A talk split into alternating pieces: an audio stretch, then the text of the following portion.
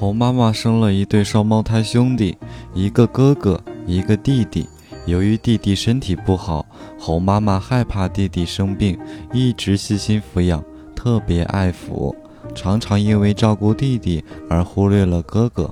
后来，两个孩子渐渐长大了，猴爸爸说：“让他们跟着我一起出去打猎吧。”猴妈妈听了，把头摇得像拨浪鼓似的：“不行，不行，弟弟身体不好，出去了会生病的，还是让他待在我身边吧。”于是，只有猴子哥哥跟着父亲出门了。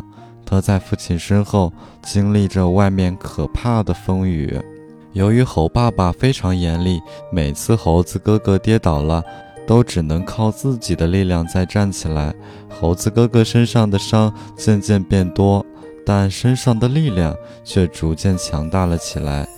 他一点点学习着父亲打猎的技巧，每天都在尝试去挑战攀上更高的树。而猴子弟弟由于每天都被妈妈抱在怀里，从来不运动，身体一直非常瘦弱。雷雨季节来临了。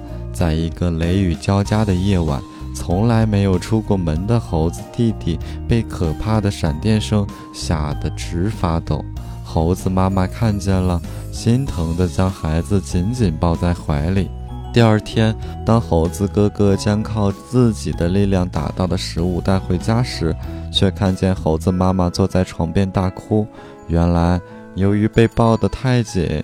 脆弱的猴子弟弟因为窒息而晕倒了。猴子妈妈伤心地哭着说：“原本是我想保护他，最后却是我害了他呀。”